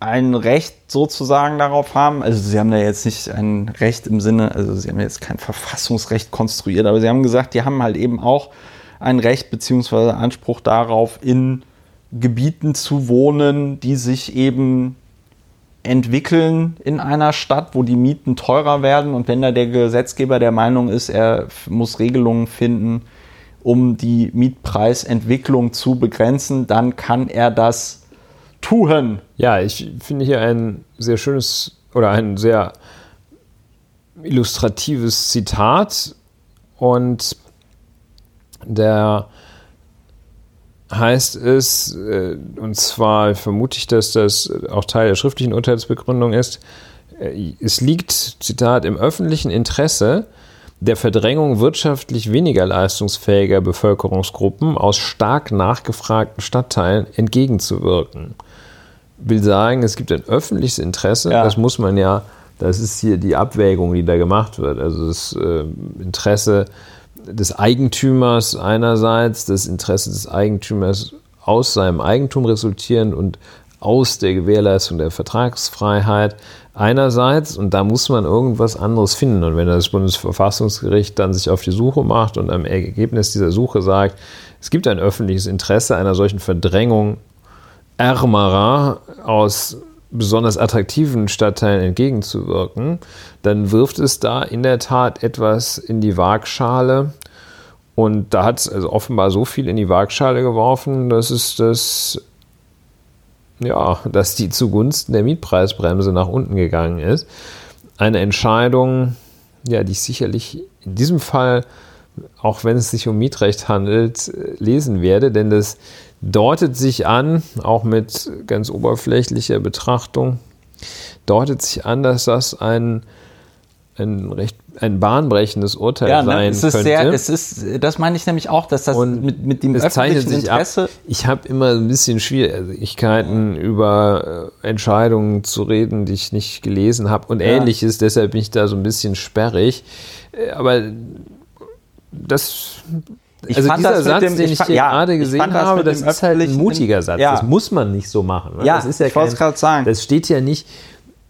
Es gibt ja nicht das Gesetz und das Grund, im Grundgesetz steht das auch nicht, wer da jetzt stärker zu schützen ist. Ne? Ob die die, die Einkommensschwachen im Friedrichshain, die jetzt ein Schwimmbad in den Keller gebaut bekommen und dann 20 Prozent mehr Miete zahlen sollen. Oder eben der Typ, der sich da mit seiner Händearbeit so malocht hat und so erfolgreich war, dass er sich das Mietshaus gekauft hat. Wer da stärker zu schützen ist, das steht unmittelbar nicht im Grundgesetz. Da muss man da mit Ja. einem kenntnisreichen Blick reinschauen. Und auch wenn man alle Entscheidungen und alle Aspekte berücksichtigt hat, bleibt es am Ende immer noch auch eine Entscheidung für das, was einem besser gefällt oder nicht im Verfassungsrecht. Ja, und, Und deswegen. da scheint das Bundesverfassungsgericht dann doch irgendwie eine recht ja, beherzte Entscheidung getroffen Ja, zu und haben. das fand- so das- scheint es, ja. so sage ich allerdings, ohne sie gelesen zu haben. Das war mein, das war mein Punkt mit dem öffentlichen, mit dem öffentlichen Interesse, dass ich das da, also ja, du hast es schon gesagt, sie hätten es nicht so machen müssen und waren da sehr deutlich auf der Seite des Gesetzgebers. Dieses Urteil des Bundesverfassungsgerichts zur Mietpreisbremse ist auch ein gutes Beispiel. Jetzt fange ich auch an mit der Unterstützung des Podcasts, ähm, aber nur aus ideellen Gründen. Äh, Auch ein gutes Beispiel dafür, wie willkommen die Unterstützung des Podcasts wäre. Ich hatte keine Zeit, diese Entscheidung zu lesen. Hätte ich aber gerne Hättest du gelesen. gerne gemacht, ne? Wenn- Wenn, wir uns beide komplett auf diesen Podcast Ja, äh, äh, konzentrieren könnten. Wenn der halt, ja, wenn der halt zumindest, was weiß ich, die Angestelltengehälter in der Kanzlei Podcast reinkämen, dann ähm, ja, aber gut. aber gut. Weiter, weiter Wir, wir träumen, wir träumen, äh, wir träumen von Ich einer glaube, schöneren Welt. So, äh, Zu, wo- ja, jetzt haben wir noch den, jetzt haben wir noch Gunnar Beck, Olaf Scholz und Chemnitz. Vor dem Ja. Hintergrund, dass wir jetzt schon eine Stunde 16 gepodcastet was haben. war los? Wo, wo, wo ist die Zeit hin? Wo ist jetzt, wie die Zeit vergeht? Sollen wir direkt über Chemnitz reden? Ja, lass uns zu Chemnitz Ja. gehen, denn zu Olaf Scholz, also ich will jetzt nicht, es ist schwer, schwer dazu nichts zu sagen, aber Ja. Das, möchte- wir, das möchte wird ja aktiv- nicht schlecht, das Thema. Nee, da ich können möchte wir ja auch noch aktiv, andermal nur, nur aktiv, sozusagen aktiv nichts dazu sagen. Das tue ich jetzt hiermit, weil das, weil das einen so leer hinterlässt. Es hinterlässt einen sehr leer. Deshalb sagen wir ausdrücklich nichts. Äh, genau. Beredtes Schweigen. Bretes Schweigen. So, jetzt aber Chemnitz. Ja, Chemnitz. Chemnitz würde jetzt den Rahmen dieses Podcastes ein bisschen sprengen, in aller Ausführlichkeit darauf hinzuweisen, was da passiert ist. Wir versuchen es aber trotzdem mal ganz kurz. Letztes Jahr, um fast diese Zeit, bei einem, bei so einem Fest in der Stadt Chemnitz, Ja. ähm, hat es, gab es ein, darf man Mord sagen oder Totschlag? Totschlag, ne? Äh, Gab es Ein Totschlag zum Nachteil, ein Tötungsdelikt. Zum Nachteil des Chemnitzers Daniel H. Wir haben in diversen Folgen schon darüber geredet. Wir haben vor kurzem auch mal so ein bisschen Tatortrekonstruktion gemacht. Das war, ja. für mich war das ganz interessant. So, ähm, jetzt gab es dieses Verfahren, über das haben wir hier auch schon geredet. Es fing sehr interessant an, insbesondere deswegen, weil es ja einen Hauptbelastungszeugen gab, der in einer Dönerbude arbeitende, ähm, ich bringe das immer jetzt durcheinander, war es Yusuf oder Yunus Al-N? Ich glaube Yunus Al-N. Und so weiter und so fort. Es waren jetzt insgesamt 19 Verhandlungstage und am heutigen Tage wurde das Urteil gesprochen und der Ala S, ein äh, syrischer Staatsbürger, wurde tatsächlich zu neuneinhalb Jahren Gefängnis verurteilt. Ähm, die Richterin, so jetzt zumindest die Berichterstattung, so ein Urteil wird ja nicht veröffentlicht, ne? Das bekommen ja nur die. Oder wird so ein Urteil auch veröffentlicht? Das ist eine gute Frage. Es wird sicher eine glorreiche Pressemitteilung des Landgerichts Chemnitz geben. Ja. Das kann man sich auch mal anschauen, was das Landgericht Chemnitz an Pressemitteilungen veröffentlicht. Das ist sehr, sehr schmal, Ja. aber immerhin. Und also im Volltext veröffentlicht wird das nicht. Und schon gar nicht, Ja. also weder im Volltext ja, das wird nicht ich, im Volltext veröffentlicht. Was ich interessant fand jedenfalls beim Überfliegen dieser ganzen Berichterstattung jetzt zu dem äh, Urteil, ist, dass die Richterin, das muss sie wahrscheinlich auch sagen, ähm, es eben als erwiesen ansah, dass der Ala S, ne? Ja, der Syrer Ala S, dass der da an der Tötung von Daniel H. beteiligt war. Gemeinsam mit dem Farad A., einem Iraker, der noch immer ja, flüchtig ist. Ne? Ja, nachdem weltweit gefahndet wird, wie es so ein bisschen spektakulär heißt, aber ähm, ja. Ja gut, der ist wahrscheinlich in so einer Datei drin, dass wenn du am Flughafen mit deinem Pass eincheckst. Ja, wenn er jetzt in Frankfurt am Flughafen stünde, ja. dann würde er auffallen. Aber das ja, wird er okay. wohl nicht tun. Das wird er wahrscheinlich nicht machen. Ähm, ja, äh, that's it. Und ich habe mich irgendwie sehr gewundert, weil jetzt muss man ganz offen dazu sagen, wir haben, ähm, wir haben das ein Bild, also aus den Augen verloren ist nicht der richtige Begriff, aber beschreibt es schon ganz gut, weil wir haben am Anfang über den Prozessauftakt und die ersten Prozesstage so berichtet und dann ähm, haben wir das nicht so intensiv weiterverfolgt, wie wir es hätten vielleicht weiterverfolgen können. Ist natürlich auch ein bisschen schwierig, weil wir nicht in Chemnitz wohnen und ich glaube auch jetzt nicht jeder Prozesstag in aller Intensivität, weiß ich nicht, zum Beispiel von der Süddeutschen Zeitung gecovert wurde oder so. Ja. Ähm, ich habe mich jetzt gefragt, nachdem das so chaotisch, also in meinen Augen schon chaotisch, weil Hauptbelastungszeuge sagt, ich will jetzt doch nichts mehr sagen und so, ja. Ähm, wie sich das so gedreht hat, dass da jetzt am Ende das Gericht der Meinung ist, sie können über jeden Zweifel erhaben sagen, dass der Ala S an der Tötung von Daniel H. beteiligt war. Gab ja. es da in den, weiß ich nicht, 16 Verhandlungstagen, über die wir nicht geredet haben, noch irgendwelche Erkenntnisse, die das alles komplett über den Kopf geworfen haben? Ja, der äh, spießige Jurist muss sagen, an der Tötung beteiligt habe das äh, Landgericht entschieden, ist noch nicht richtig. Es hat entschieden, dass der Ala S den äh, Mike H. getötet hat. Also nicht Daniel H. Nicht Daniel Mike. H. Entschuldigung. Und äh, dass er also einer von zwei Mittätern gewesen sei. Der andere, wie du auch schon gesagt hast, flüchtig. Der andere mutmaßliche Täter flüchtig.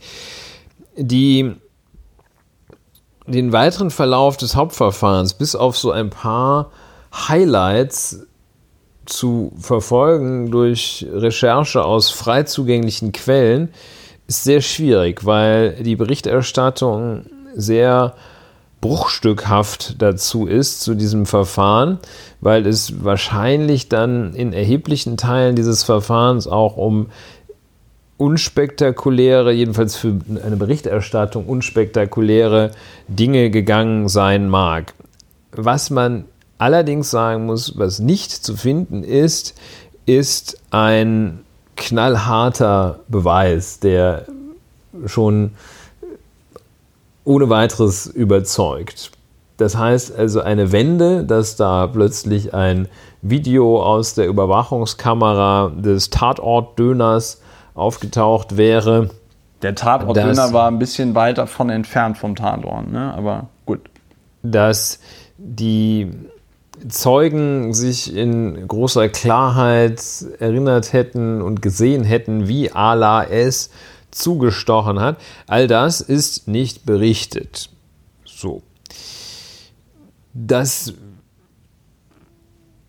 führt dazu, dass dieses Urteil jedenfalls nicht auf Anhieb überzeugt. Ähm, vielleicht ist es eine ganz gute Gelegenheit, klarzustellen oder nochmal zu rekapitulieren, wie denn das Gericht da vorgeht und weshalb es so schwierig ist und eigentlich immer falsch ist, eine Urteilsschelte zu machen, die so aussieht, dass man von einem krassen Fehlurteil spricht. Das können wir Machst du auch nicht? Mache ich erst recht. Wir haben ja noch gar nichts Bewertendes dazu gesagt. Das äh, ist schwierig, weil das Gericht, und das ist ähm, der Grundsatz der freien Beweiswürdigung, ein zentraler Grundsatz im Strafprozess, aus dem Inbegriff der Hauptverhandlung sich seine Überzeugung von der Täterschaft oder Unschuld des Angeklagten zu bilden hat. Das heißt, die müssen also alle vorhandenen Beweismittel ausschöpfen, die da sind, die in der Hauptverhandlung präsentiert worden sind und sich daraus eine Überzeugung bilden, die über vernünftige Zweifel erhaben ist. Das heißt, die müssen auch nicht 100% sicher sein, die dürfen aber keinen vernünftigen Zweifel daran haben. Also Zweifel, die man nur mit Whataboutism, äh, what about äh, if aliens exist, ja, ja, ja. ja gewesen sein, äh, die braucht man nicht zu berücksichtigen.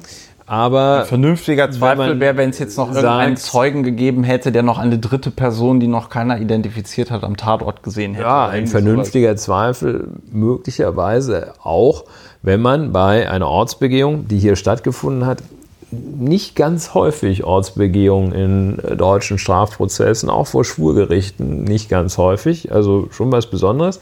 Deshalb wurde auch berichtet, wenn sich da herausstellt, dass ich glaube, eine Entfernung von 60 Metern stand im Raum, dass man da, also wenn man kein Adler ist, schwerlich erkennen kann, was da passiert. Das wäre so eine Sache, die, mal ganz abstrakt gesprochen, einen vernünftigen Zweifel durchaus säen könnte. Man weiß es hier nicht. Also aus dem Inbegriff der Hauptverhandlung hat also die Strafkammer, drei Berufsrichter, zwei Schöffen, die Überzeugung gewonnen, dass der Ala S. den H. dort äh, getötet hat. Dafür hat er äh, eine Freiheitsstrafe von neun Jahren und sechs Monaten erhalten. Wo man kann dagegen. Was man noch sagen achso. kann, ist, äh, genau, die Staatsanwaltschaft hat äh, am Ende ihres Plädoyers beantragt eine Freiheitsstrafe von zehn Jahren. Unter dieser, diesem Antrag der Staatsanwaltschaft ist das Gericht um ein halbes Jahr geblieben. Die Nebenklage, das ist äh, ein Institut, das, also ein Institut, das ist etwas, was äh, die Vertreter, die Angehörigen, in dem Fall von Tötungsdelikten sind es naturgemäß die Angehörigen des Opfers, äh, was denen bestimmte Verfahrensrechte gibt in so einem Verfahren. Die hatten, glaube ich, elf oder jedenfalls noch deutlich mehr Bestrafung gefordert. Elf Jahre. Ja, macht man eigentlich nicht als Nebenkläger. Da fordert man, da, da arbeitet man die Beweise auf, aber einen Strafantrag stellt eigentlich typischerweise die Staatsanwaltschaft. Naja, weiß man nicht so genau. Ja, das war die Situation. Ähm, heute das Urteil. Ähm, es war schon angekündigt, heute Plädoyer der Verteidigung mit Freispruchforderung, äh, Antrag auf Freispruch am Ende. Ähm, gleichzeitig am selben Tag, was auch schon angekündigt war, Pressemitteilung des Landgerichts Chemnitz, dass wahrscheinlich durchaus möglich ist, dass dann noch am selben Tag das Urteil ergeht. Äh, so ist es auch geschehen. Die Verteidigung hat ihrerseits noch am selben Tag erklärt, dass sie Revision einlegt und hat sie, glaube ich, auch schon eingelegt. Ja. Auch eher, naja, also in solchen Sachen, wenn man einen Freispruch fordert und kriegt eine Verurteilung, eine volle Pulle-Verurteilung, äh, da ist es dann, muss man nicht erst nochmal die alte Floskel von, ja, wir prüfen mal, äh, wir werden das sacken lassen und dann prüfen. Ja, vor allem, das da ja jetzt kann und muss man auch das Zeichen setzen, dass man da gegen vorgeht. Mein, aber die gehen ja, das geht ja jetzt auch dann direkt von BGH, ne? Das ist richtig. Ja. Das ist das einzige Rechtsmittel, auch das vielleicht ganz interessant. Das ist, ich finde es natürlich super interessant, das vielleicht ist nur für Hörerinnen, ähm, dass es gibt, wenn man vor einem hohen, höheren Gericht anfängt, also sprich dem Landgericht, gibt es nur noch Revision. Da gibt es also keine Berufung mehr. Der Unterschied zwischen Revision und Berufung ist, dass äh, bei der Berufung nochmal Tatsachen geprüft werden. Da wird nochmal die Frage gestellt, war der das wirklich? Und komm, lass uns nochmal den Zeugen hören. Bei der Revision wird kein einziger Zeuge gehört. Der Bundesgerichtshof hört in diesem Fall, wird er keinen Zeugen hören. Der befasst sich ausschließlich damit, ob dieses Urteil denn rechtsfehlerfrei zustande gekommen ist. Da wird jetzt nicht geguckt, oh, vielleicht war es doch nicht, sondern die gucken nur, ob das Landgericht Chemnitz ein handwerklich richtiges Urteil gemacht hat. Das heißt, es ist also nicht so, dass die Karten dann neu gemischt werden. Da ist man schon relativ, da ist der gute Ala S ist schon sehr weit fortgeschritten auf dem Weg zu einem tatsächlich am Ende auch rechtskräftigen Urteil. Ich will da den Teufel nicht an die Wand malen. Aber Re erfolgreiche Revisionen gibt es auch. Ich wollte mal noch eine Frage stellen. Ja, Punkt. Erst ähm, einmal. Könnte denn Absatz. dann aber trotzdem in dieser Revision würde jetzt zum Beispiel aber auch die Verteidigung begründen, dass das Urteil deswegen falsch ist, weil man da gewisse Beweise nicht richtig gewürdigt hat oder so?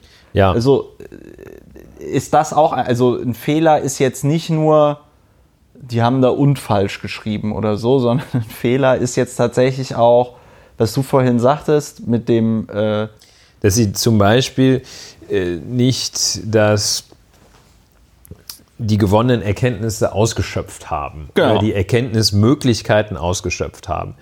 Das ist so auf der Kippe zwischen Tatsacheninstanz, also zwischen Neubewertung von Tatsachen und Rechtsfehlern. Das geht in bestimmten Bereichen ineinander über.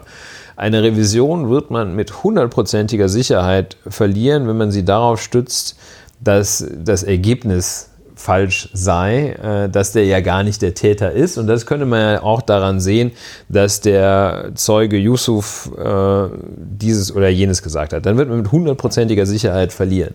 Man muss äh, im Rahmen der Revision dann Rechtsfehler nachweisen und Rechtsfehler können aber eben auch die Beweisgewinnung betreffen. Das heißt, Klassiker ist, die Verteidigung, das werden die gemacht haben, hat noch den Beweis beantragt, noch irgendwie dieses, jenes, welches zu tun und das Gericht hat es abgelehnt.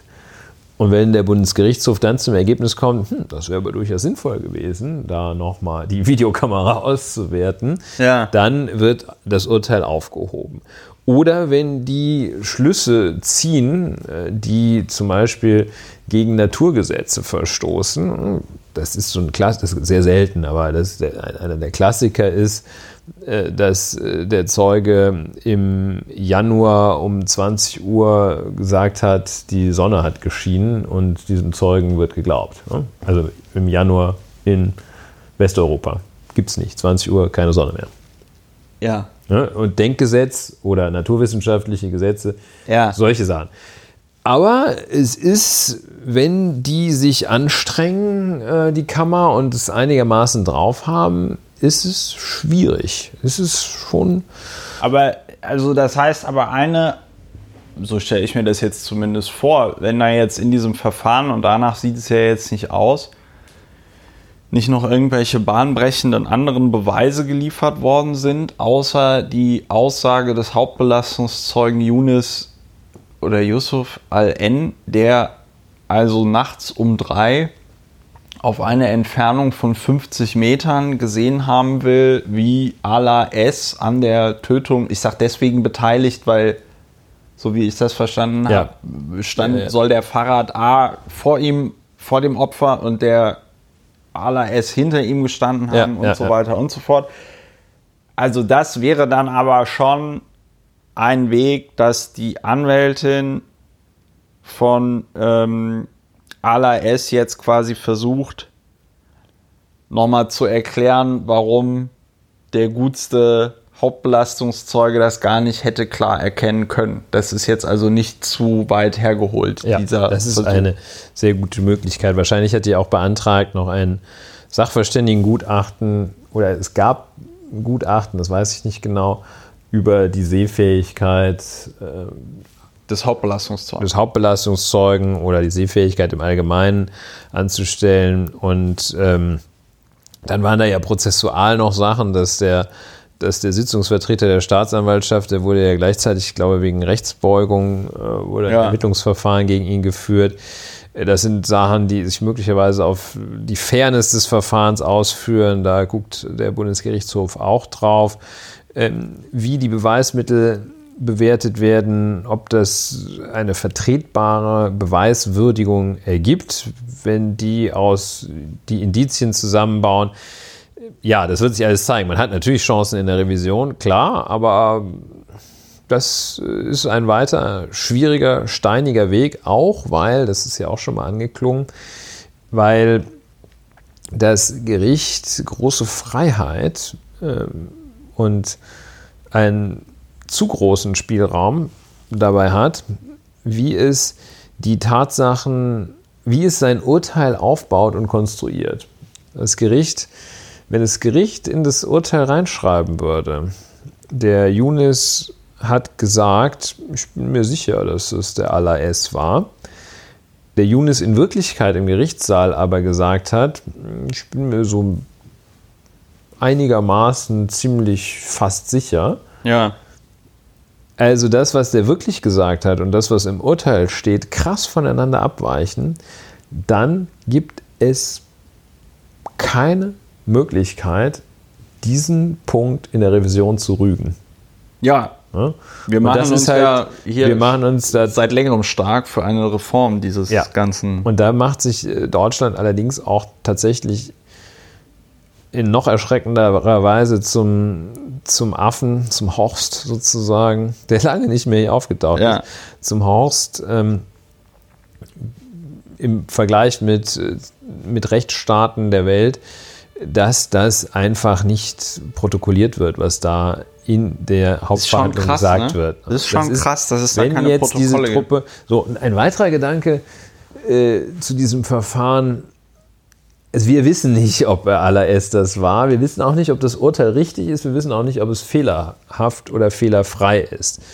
Es kann sein, dass Aber was wir sagen können, ist, dass wir uns schon ein bisschen wundern. Wir Weil wundern mit uns, neuneinhalb Jahren habe ich nicht gerechnet. da will ich ja auch gerade drauf hinaus. Ähm, es ist auch gar nicht ausgeschlossen, dass sie ein blitzsauberes Urteil äh, gefällt haben und es ist ein gerechtes, weiß man nicht. Ich will das auch mal gerade ausklammern. Was aber sich zeigt, diese Zweifel, die äh, bestehen, die kommen zum Teil aus äh, der Verfahrensführung wahrscheinlich. Äh, Die kommen zum Teil daraus, dass schon relativ früh in den Kommentierungen gesagt wurde, das Gericht sieht so ein bisschen aus, als sei es auf Verurteilungskurs, Verurteilungskurs. Nee, die Bürgermeisterin von Aber Chemnitz genau, hatte ja auch. du merkst, worauf ich hinaus Ja. will. Ich äh, komme zum Punkt. Die Bürgermeisterin von Chemnitz hat ja schon gesagt, wenn das hier, wenn es einen Freispruch gibt, das dann, würde schwierig werden. dann aber Stadt Johaisasa. Chemnitz. Ja. Namen wörtlich hatte Barbara Ludwig, Bürgermeisterin, gesagt, ich hoffe für die Familie des Opfers, dass es eine Verurteilung gibt, damit die Angehörigen Ruhe finden. Und wenn es einen Freispruch gibt, Ludwig schweigt einen Moment, dann würde es schwierig für Chemnitz. Aber so wäre der Rechtsstaat, sagt sie dann auch irgendwie kosmetisch hinterher. Ja. Dann würde es schwierig. Ich hoffe auf Verurteilung, wenn nicht, wenn, bei Freispruch würde es schwierig. Das sind Sachen, die sind nicht nur eine Unverschämtheit, ein völlig mangelnder Respekt an der Unabhängigkeit der Justiz. Das sind Sachen, die sich dann auch festsetzen und die nicht nur gefährden äh, die Unabhängigkeit der Justiz, sondern auch die Wahrnehmung von Urteilen und der Tätigkeit in der Justiz Ja. arg böse gefährden. Ja, Wir wissen es nicht. Es, die- die Gefahr besteht, Ja, dass sich wird das einfach- Gericht und so ein wird- paar ja. Memmenrichter von sowas beeindrucken lassen. Das ist genau das die Problem. Gefahr besteht. Das haben wir damals schon Und gesagt. deshalb darf man das nicht sagen. Ja, wir haben es schon damals gesagt, man muss es jetzt auch noch mal an der Stelle sagen, sie hat damit natürlich dem ganzen Verfahren und dem ganzen Prozess einen Bärendienst geleistet, weil sie ja auch auf eine indirekte Art und Weise jede Form der Ausschreitung, die ja danach denkbar gewesen wäre. Ich meine, wir erinnern uns an die Pogrome, die da stattgefunden haben. Wir erinnern uns an die Hetzjagden, die dort stattgefunden haben. Ähm, das, das äh, legitimiert sie so indirekt. Weil sie ja sagt, so, ja, dann wird es schwierig für Chemnitz. Ne? Also so dieses so, ja, dann machen die wieder irgendwie Remi Demi. Ja, das kann ich schon irgendwie verstehen. Also das ist, ähm, das ist, ja, du hast dazu schon alles irgendwie gesagt und das ist natürlich Das, selbst der, ich glaube, selbst der härteste Richter, die härteste Richterin, das hinterlässt Spuren. Das ist doch, guck mal, wenn ich jetzt wenn ich jetzt der Richter dort wäre, würde ich mir doch wahrscheinlich am Ende des Tages vielleicht auch denken, hey komm, also ich mache ja einfach neuneinhalb Jahre. Wenn der BGH da irgendwie ein hält, wie man so sagt, ja, wenn der okay. BGH da irgendwie einen Revisionsgrund sieht oder so, dann habe ich halt Pech. Dann kann ich aber noch immer sagen, ja, ich wollte ihn ja neuneinhalb Jahre ins Gefängnis schicken, der BGH war anderer Meinung. Verstehst du, was ich meine? Also da ist dann natürlich. Pontius Pilatus. So, das ist, ähm, das ist eine und solche Sprüche wie jetzt hier der mit der, ähm, ja, das wird schwierig für Chemnitz, die öffnen da das, die öffnen da Tür und Tor. Ich hoffe, dass es eine Verurteilung kommt. Ja, das, das wird ist- schwierig für Chemnitz. Das ist ähm, Und Gift. das, das ist Gift für das den ist- Rechtsstaat. Ja, das ist voll, voll Gift. Ja, es gibt noch, ähm, weshalb man ähm, eigentlich nicht allzu überrascht sein kann und darf, äh, dass es zu der Verurteilung gekommen ist, ähm, sind neben diesen Kommentaren, äh, ich glaube auch in der Süddeutschen Zeitung war das, das Gericht scheint auf Verurteilungskurs schon ganz früh im Verfahren, äh, ist, dass es äh, am 28. Juni wurde die Haftsituation des ALAS erörtert und da hat das Landgericht Chemnitz in Dresden gesagt, auch das nochmal später zu hinterfragen kurz, äh, nein, nein, der bleibt in Haft. Und äh, das kann man nur, wenn man den dringenden Tatverdacht auch weiterhin bejaht. Ja, Nur dann kann man den in Haft lassen, wenn man sagt, no, das, also der ist immer noch verdächtig, aber nicht mehr so richtig dringend. Wir halten das so für mittelwahrscheinlich, dass der verurteilt wird. Dann muss man ihn rauslassen. Aber auch da, ne, was soll Chemnitz denken, wenn man so einen so einen, äh, Syrer da rauslässt? Ähm, da hat das Gericht das gehalten. Ne? Das sind immer so, da ist die Wortwahl gehalten ist kein Fachbegriff, aber äh, wird trotzdem in der ganzen Szene immer verwendet. Der BGH hat das Urteil gehalten, äh, die Richter haben den Haftbefehl gehalten. Slang. Ja, ähm, Slang, ja. Soziolekt. Ähm, aber es zeigt sich ein bisschen diese defensive Haltung dahinter. Ne? Gehalten. Ja. Ne? Also Du, ich darauf hätte kommt auch- es. Ich hätte, nicht die wenn ich- Frage. wenn ich die Bilder- Richter sagen, wovor, also so Schwurrichter, die sagen, wovor, auf die Frage, wovor haben sie denn, was fürchten sie denn so bei ihrer Arbeit? Die sagen eigentlich, ja, wir müssen Urteile machen, damit wir nicht aufgehoben werden vom BGH. Ja. Damit der BGH das hält. Verurteilung hat gehalten. Dann sagen die, da macht die Kammer, sollte der BGH sagen, die Revision wird zurückgewiesen, da machen die am Abend machen die eine Flasche mittlere Sekt mittlerer Preis und, äh, Preises und Güte auf. Das, so, aber, also wir wissen nicht, ob das Urteil falsch oder richtig ist, aber ähm, das Ganze sieht kritisch aus. Das äh, sieht schwierig aus.